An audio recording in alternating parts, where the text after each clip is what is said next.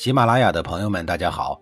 告诉大家一个好消息，除了音频以外，我最近开始以视频的方式为大家讲历史，内容也不再局限于中国古代史，而是涵盖人文、社会、西方历史等等，还包括对一些经典童话人物、历史人物进行全新解读。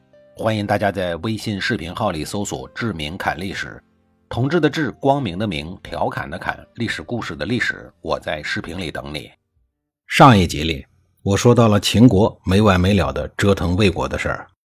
魏昭王这个人虽然差点意思，不过这个家伙总能在困顿中表现出一种谜样的从容，总能在死地中找到起死回生的路。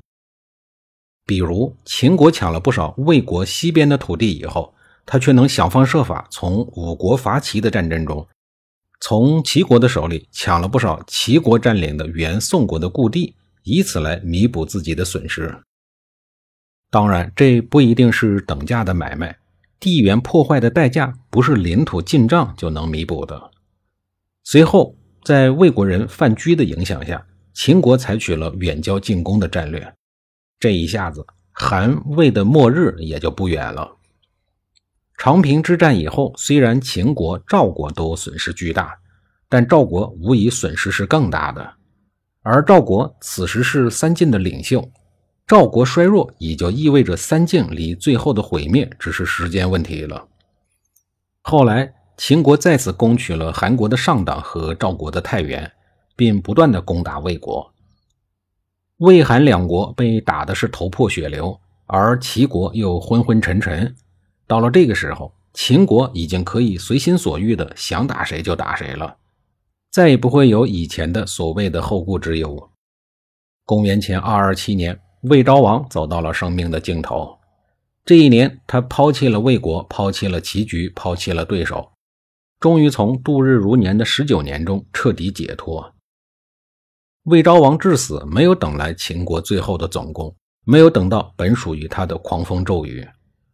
魏国人小心翼翼地为他们的先王选了一个略显平庸的谥号。他的儿子姬羽继位以后，是为魏安喜王。等待他的，首先就是秦国人在魏国天空上掀起的狂风骤雨。秦昭王派白起进攻魏国，孟尝君田文举荐芒卯为主帅。白起在华阳打败了魏军以后，芒卯战败而逃，后不知所终了。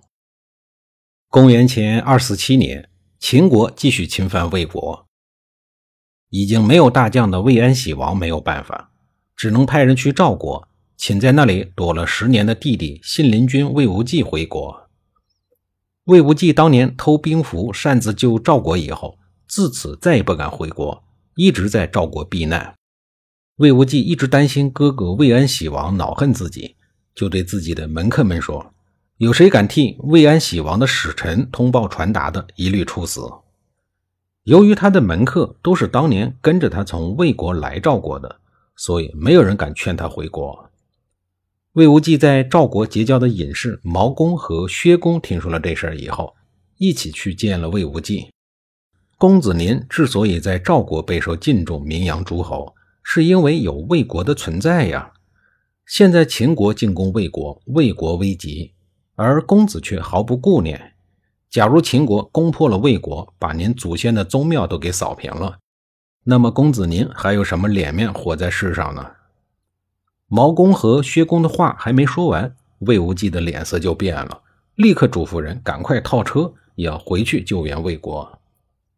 被秦国人打怕了的魏安喜王见到了魏无忌以后，抹着眼泪说：“兄弟呀，你怎么忍心这么多年不回来呀？”魏无忌也两眼抹泪的说道。我是真怕哥哥生我的气呀！魏安喜王说：“以前的事儿不提了，回来就好，回来就好。”于是任命魏无忌为上将军，视为魏军的最高统帅。由于魏无忌十年前偷兵符救赵破秦的声望很高，当诸侯们得知魏无忌担任了魏国的上将军，都各自的调兵遣将支援魏国。魏无忌统帅五国的军队，在黄河以南打败了秦军。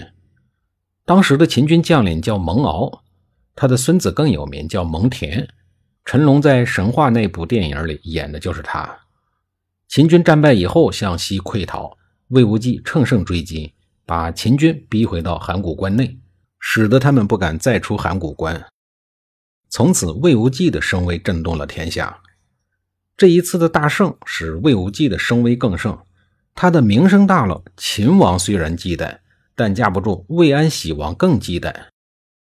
魏无忌德高才俊，身边又有大批的俊杰相助，堪称是魏国的中流砥柱。秦国担心魏无忌会进一步的威胁秦国，因此要想战胜魏国，就必须要清除魏无忌这一只拦路虎。秦国人还是先用老套路。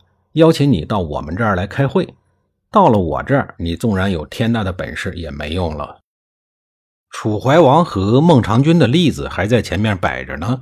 那个杀死晋鄙的大力士朱亥知道了这事以后，便代替魏无忌赴了这个局。果然，等待他的是一个阴谋。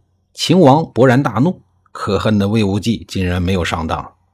于是，秦国人把朱亥投入了关押着老虎的笼子里。这位朱亥也是一个硬核，老虎拿他都没办法。秦国人便打算一直囚禁着他。